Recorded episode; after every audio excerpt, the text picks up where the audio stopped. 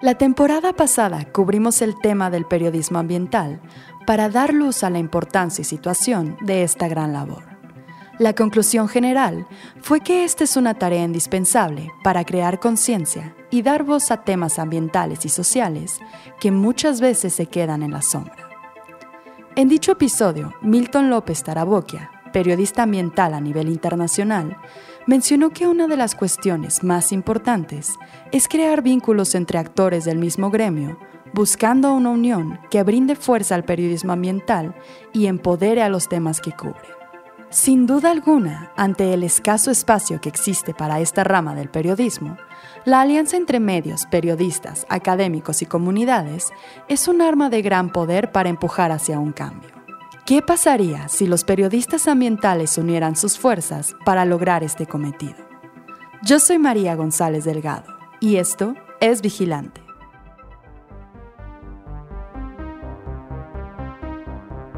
Esto es Vigilante y queremos cambiar las cosas. Somos un medio informativo que busca difundir la verdad en temas relacionados a la crisis ambiental que vivimos en México y el mundo. Queremos alcanzar la lucidez y crear conciencia en todos los niveles. Ya es hora de que nos hagamos responsables. En México esta unión ya está caminando y viendo frutos. La Red Mexicana de Periodistas Ambientales se fundó en el 2007 con una extensa lista de objetivos. Entre ellos está capacitar a periodistas ambientales, promover el libre acceso a la información, la creación de vínculos para la difusión, la producción de materiales y la generación de acuerdos y alianzas estratégicas con empresas, gobiernos y fundaciones. Nuestro invitado de hoy es Fabián Carballo, presidente de la Red Mexicana de Periodistas Ambientales, o como ellos le identifican, REMPA. Con una perspectiva verdaderamente fascinante, Fabián ha utilizado a la biología como motor para crear puentes de comunicación que subsanan los huecos que existen entre el mundo de la ciencia y el público general. A través de una formación multidisciplinaria y con un objetivo siempre claro, Fabián se denomina a sí mismo comunicador ambiental. Esto fue lo que nos contó sobre los inicios de la REMPA. Eh, la Red Mexicana de Periodistas Ambientales se fundó hace 17 años y cerca de 2005, de hecho en 2004 o 2003 por allí, los fundadores que son Tali Nauman, que es una estadounidense que casi casi es mexicana, por supuesto, y un mexicano que se llama Miguel Ángel Torres, alias el Jaguar. Ellos crearon una organización que se llama PESE, Periodismo para elevar la conciencia ecológica. Y entonces crearon PESE y después se dieron cuenta que hace falta pues apoyarnos entre todos para este tema del medio ambiente. Entonces crearon la red y hicieron, básicamente la mecánica en ese tiempo era hacer reuniones nacionales o asambleas nacionales. Cuando la fundaron fue el primero que hicieron.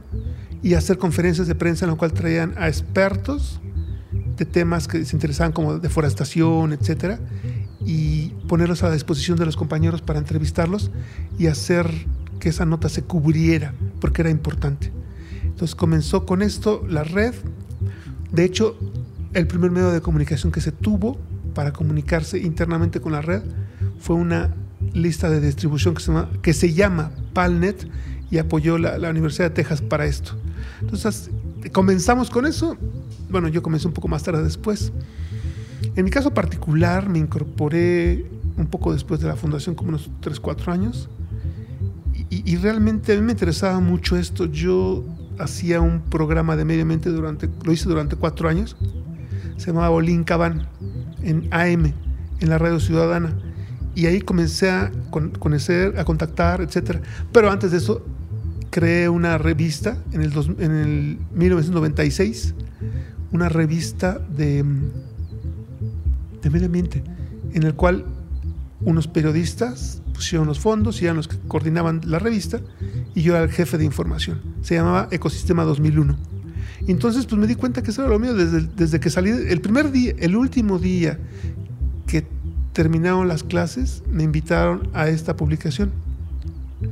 en la cual era jefe de prensa y me di cuenta que eso era lo mío, entonces me fui relacionando. Realmente mi especialidad, creo, es la radio. Y, em, y por supuesto, dentro del periodismo ambiental es biodiversidad y cambio climático, mi especialidad. Cada periodista ambiental tiene como una especialidad y eso creo que es lo que me interesa y lo que he tratado de, de educarme al respecto. Uno de los puntos más interesantes de esta red es la enorme diversidad de perspectivas y bases que la respaldan. En varios episodios hemos mencionado el valor de los enfoques multidisciplinarios para abordar los complejos temas ambientales, sociales y culturales que vivimos en la actualidad. Es lo que hay más allá, lo que los une de manera orgánica, para alinear sus fuerzas y crear una red colaborativa que abre sus puertas a todos por igual. Precisamente el objetivo central que yo tengo como presidente desde hace apenas cinco años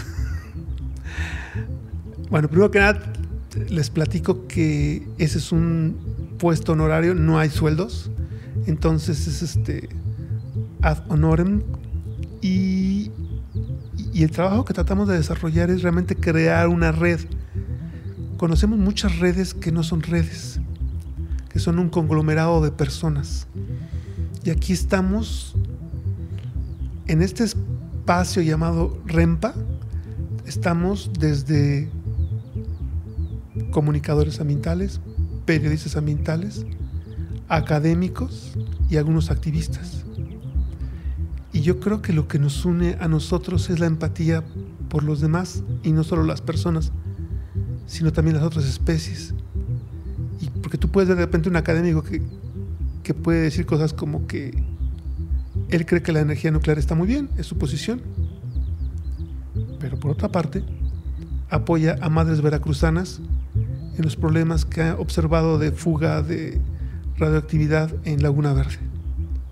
Entonces tenemos desde esos elementos o de esas posiciones o posturas hasta personas que trabajan directamente con energía nuclear, con energía alternativa, con algunas especies, con em, biodiversidad, como ya comenté.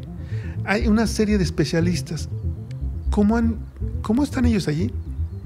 Nos hemos ido encontrado con el camino. Conforme nuestro trabajo que hemos hecho, nos hemos encontrado. Em, somos mucho más que, lo que ves ahorita, pero normalmente los miembros activos normalmente son gente que le interesa colaborar con la red, que o paga su cuota, que es una cuota muy módica, o desarrolla trabajo para la red, porque una red requiere trabajo logístico para andar, desde cosas tan simples como hacer una credencial hasta otras cosas más complejas. Y simultáneamente con eso, la idea es de que apoyes a los demás.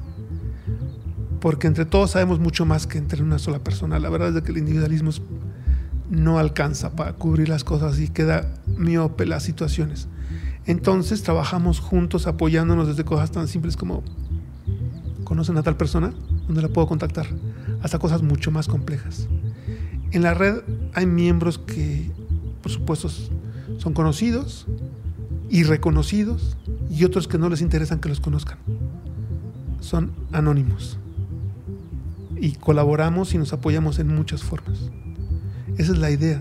Y de verdad, desde cosas tan simples como puede ser un periodista de 65 años que te dice, quiero actualizar mi currículum, hasta alguien que te diga, necesito que me expliquen por favor esta dinámica del ecosistema, cómo funciona, cómo, cómo sucede, cómo, quién me lo explica para entenderlo y poder explicarlo a mi audiencia.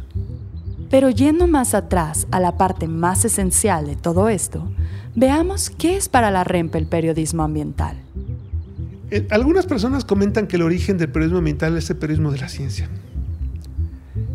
El periodismo de la ciencia es bastante amplio y de hecho algunos periodistas de la ciencia sí lo ven como un, como un elemento dentro de este universo. Realmente no estoy muy de acuerdo con eso. Quizás surgió de allí. De los primeros referentes que te puedo comentar que son conocidísimos es Rachel Carson, que era bióloga, era pues, pues una científica, y ella comenzó a hablar precisamente de estos elementos de los plaguicidas y su impacto en la naturaleza. comenzó a difundirlo y por eso creó este libro famosísimo, eh, un hito que es este Primavera Silenciosa. Entonces, por ahí se dice que es parte de los, de los principios del periodismo ambiental. El periodismo ambiental, hay muchos términos, hay muchos conceptos.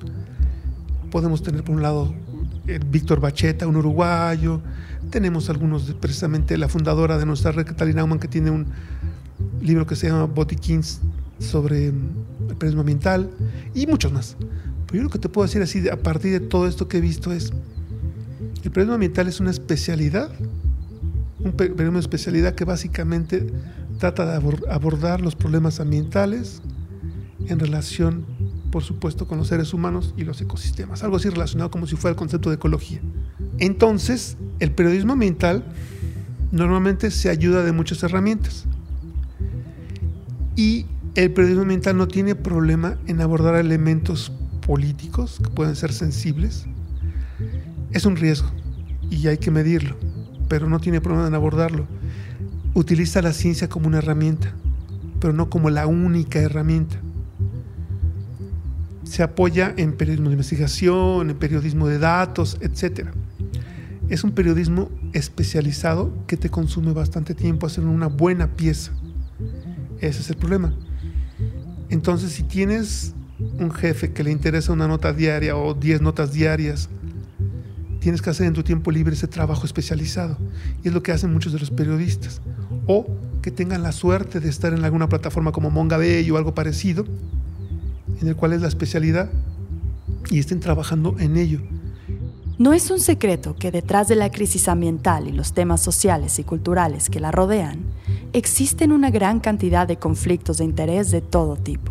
Siendo uno de los temas más olvidados, el ambiente escapa a la gran mayoría de los medios tradicionales, por lo que su cobertura y difusión suelen tener un tono mucho más libre y a su vez altamente delatador. Pero tristemente, esto trae consigo un gran factor de riesgo. El problema del periodismo ambiental es que, ¿qué está pasando? Está señalando los problemas que suceden cuando el humano interactúa directamente en un planeta finito, olvidando que es un planeta finito. Entonces tú ves de repente investigaciones que pues van a afectar, develar problemas ambientales en el cual normalmente hay conflictos entre autoridades, empresas, y, ese es el problema que tiene el periodista ambiental. Está, yo creo que, saliéndose de la dinámica de los grandes medios, que hay intereses muy claros y que no van a tocar eso. Y aún así, el periodista ambiental normalmente lo que tú lees es un tercio, no sé, de esa información que investigó para evitar problemas finalmente la mayoría de los periodistas se autocensuran por el riesgo que implica, ¿no? Pero simultáneamente hay que enfrentar y develar y mostrar esos problemas con la esperanza de que la autoridad actúe.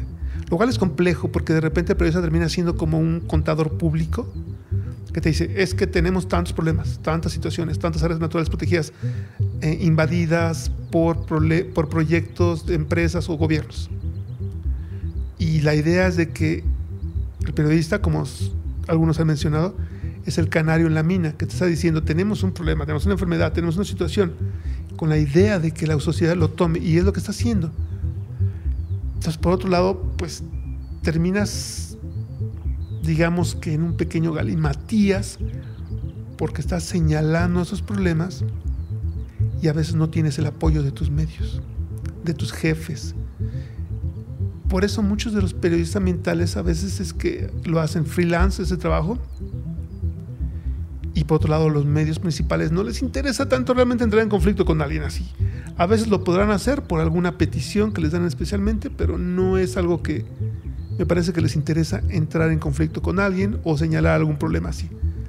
Entonces me parece que por la misma naturaleza del periodismo ambiental y sobre todo viviendo en, esta, en este sistema económico,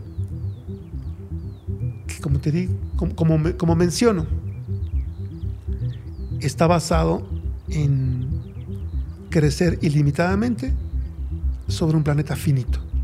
tenemos esos problemas y finalmente esas confrontaciones que son riesgosos. De hecho, en la red ha habido algunas compañeras que han tenido problemas directamente.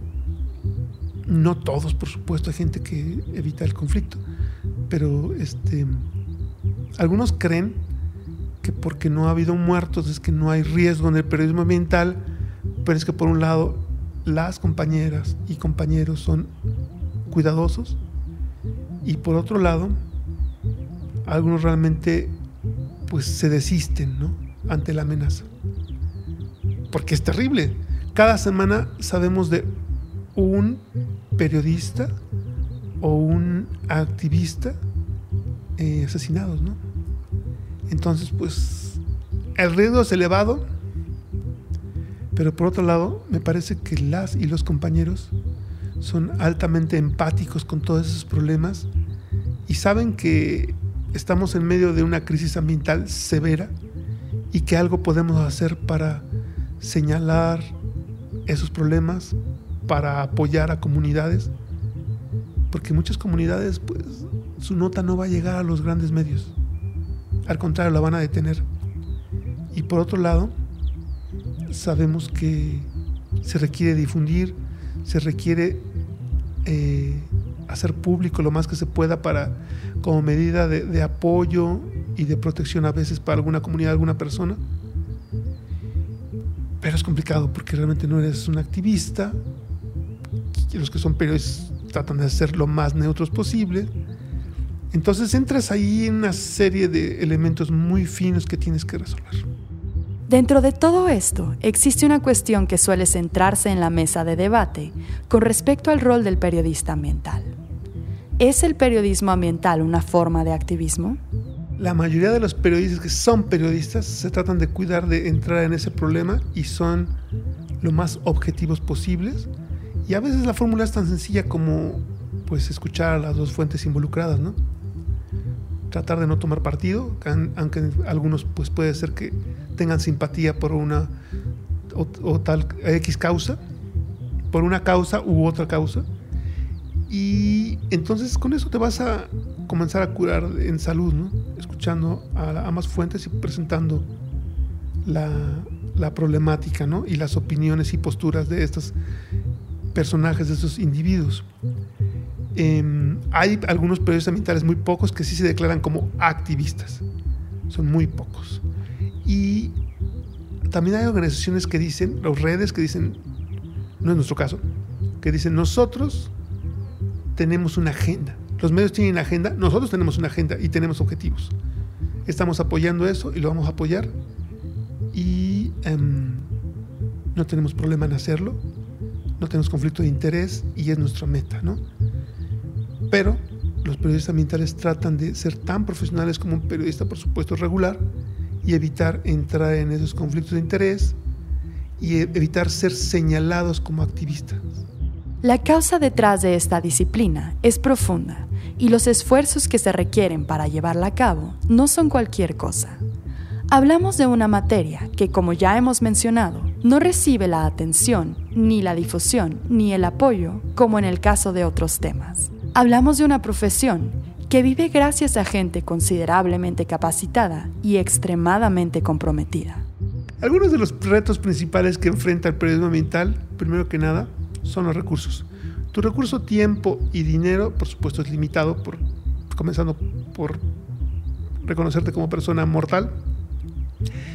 Y por otro lado, normalmente, como comentaba, el, el periodismo, eh, las piezas de periodismo ambiental se requieren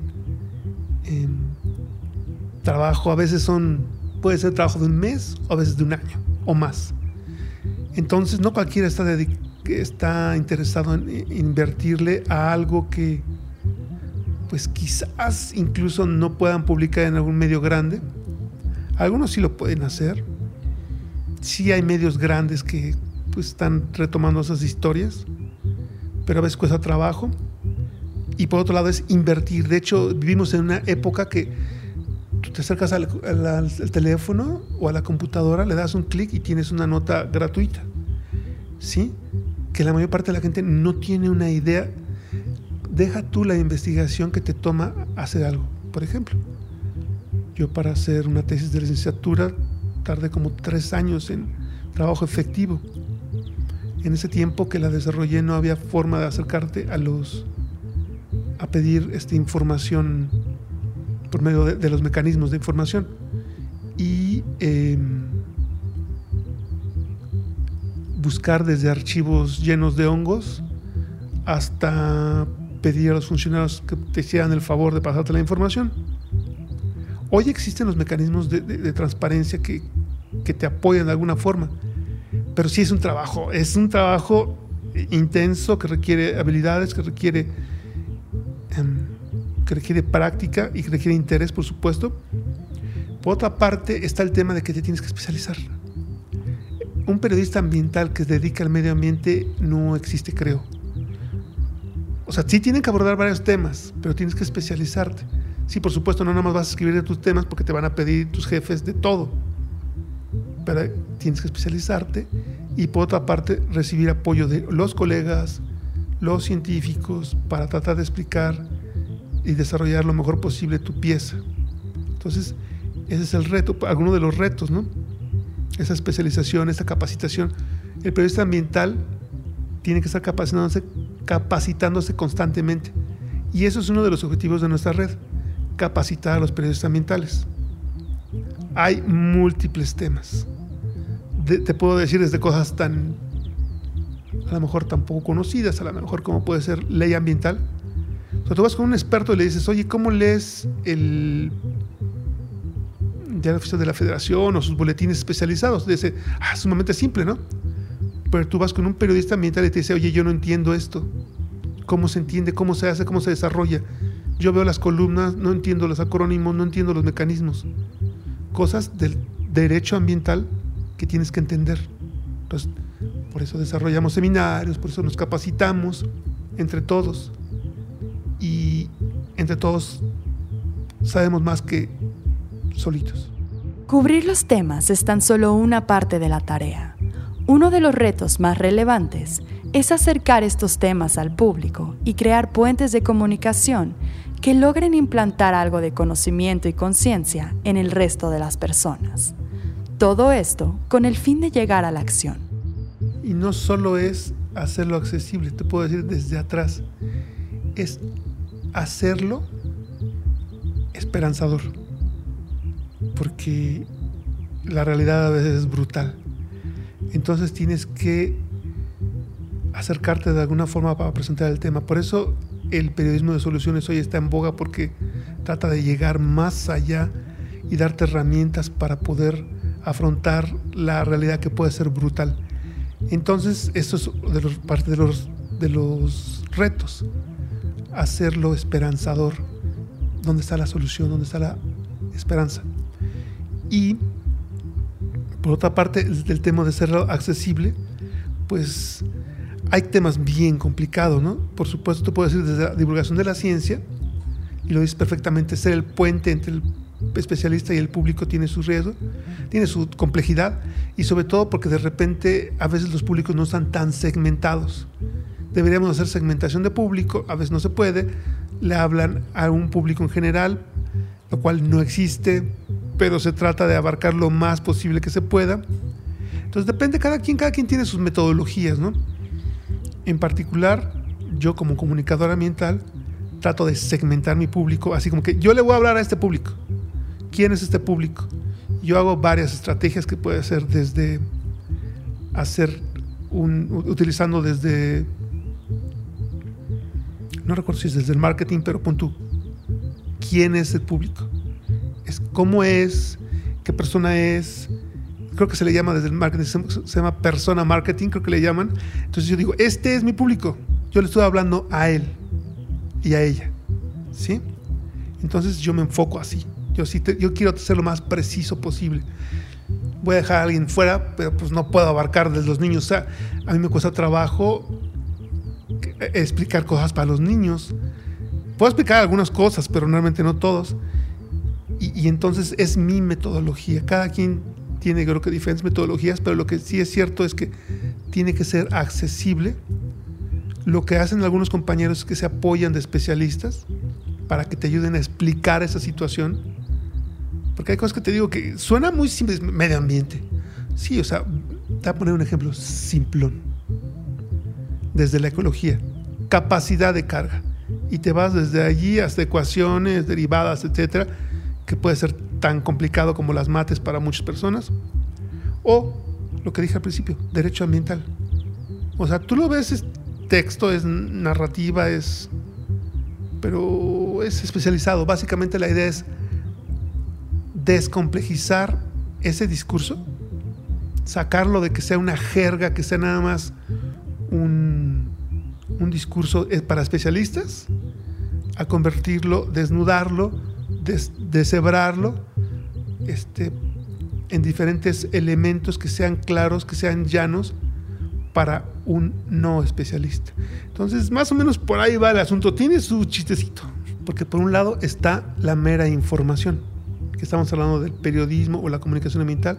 En el caso concreto del periodismo, porque la comunicación ambiental es más grande, estás proporcionando información. Pero ¿cómo le haces para que esa información se convierta en conocimiento y ese conocimiento se transforma en acción? Entonces yo creo que debería estar el periodismo ambiental asociado con la educación ambiental y a su vez con organizaciones que desarrollen proyectos, que desarrollen iniciativas que se conviertan en elementos tangibles, no en una nota perecedera, efímera. Uno de los temas menos hablados e incluso reflexionados es el costo emocional que hay detrás de cubrir temas que pintan una muy dura realidad en múltiples aspectos. La salud mental es un tema que concierne a todo humano.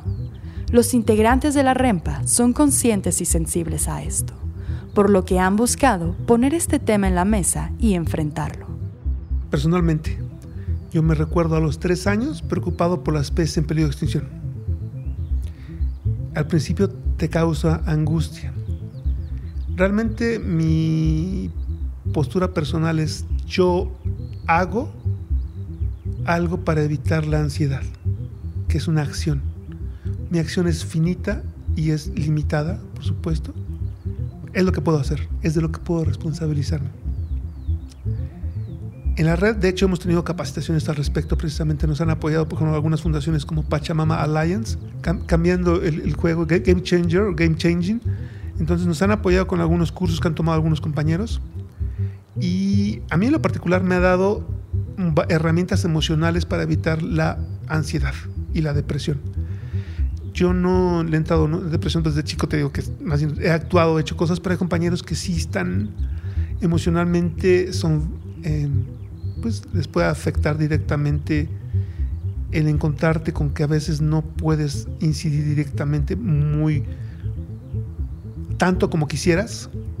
Y hay desde todo, ¿no? Hay algunos que realmente tienen una postura sólida, no tienen problemas, emocionalmente están muy fuertes, hasta los que realmente están en crisis, están en crisis y con, con algunas ansiedades o depresiones, tal vez leves o severas, pero nosotros hemos tratado de, abordar y dar herramientas desde ese punto de vista, porque es cierto, es, aquí está el problema. Lo escribí. ¿Qué pasó? Nada. O muy poquito. ¿O qué hicieron?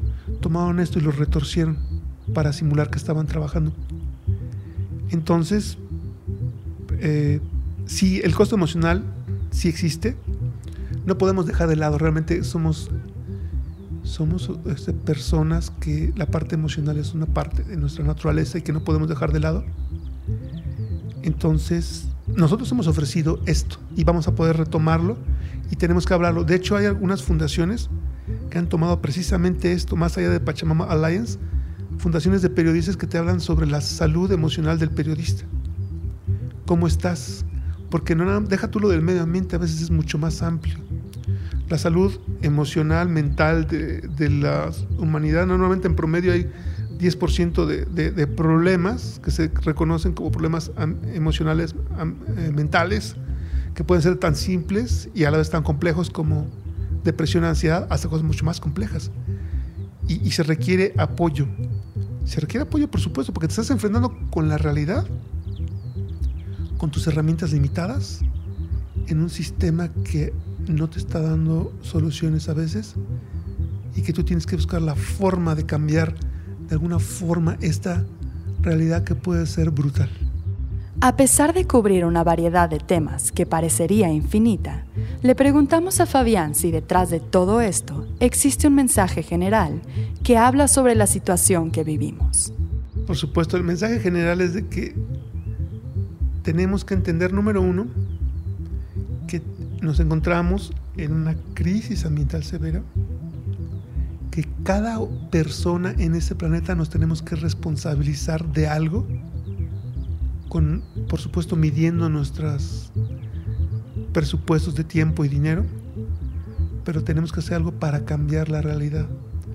Y todos podemos hacer algo, por pequeño que sea. Me recuerda mucho una historia que leí ayer que decía que era un niño que estaba en la playa y vio unas estrellas de mar y entonces las comenzó las comenzó a tomar y las regresó hacia el mar porque estaba baja la marea. Y entonces una persona le dice, oye, pero, pero es que realmente cuántas estrellas son aquí en el mar. Tu, tu, trabajo finalmente no alcanza a cumplir esto, no tiene, no tiene sentido. Y el niño decía, siguiendo trabajando y riéndose dice, sí tuvo sentido para esta, sí tuvo sentido para esta otra, sí tuvo sentido para esta otra.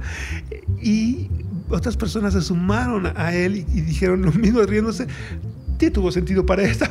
Y entonces la misma persona que le preguntó comenzó a hacer lo mismo, dice, pues sí, tiene sentido. Entonces, mi, mi idea es de que nosotros, por pequeño que sea nuestro trabajo, puede ser multiplicador, porque no solo es una acción concreta, sino muchas veces puede ser una acción que inspire a los otros. Podemos inspirar con nuestro trabajo y nuestro ejemplo, que es lo más contundente que podemos hacer. Y nos podemos convertir finalmente en los colibríes que cambiemos la situación. Es otra historia que voy a relatar brevemente. Es un colibrí que está viendo un incendio, están todos los animales preocupados y entonces el colibrí toman su piquito de agua y lo lleva al incendio. Y los demás dicen, oye, pero mm, estás loco, tú no puedes hacer nada, es un incendio. Dice, es lo que yo puedo hacer y lo voy a hacer, no me voy a detener. Y los dioses, al ver el esfuerzo que hacía el colibrí, se conmovieron, se apiadaron y hicieron que lloviera. Entonces yo creo que todos podemos ser colibríes para cambiar esta realidad. La Red Mexicana de Periodistas Ambientales es la puerta a un gran mundo de información y elementos que nos ayudan a tomar partido en temas ambientales, sociales y culturales. Un espacio que acoge, promueve y empodera a esta importantísima práctica tan necesaria. Si quieren ampliar sus conocimientos sobre lo que sucede en la actualidad con el medio ambiente, no dejen de visitar su página y redes sociales.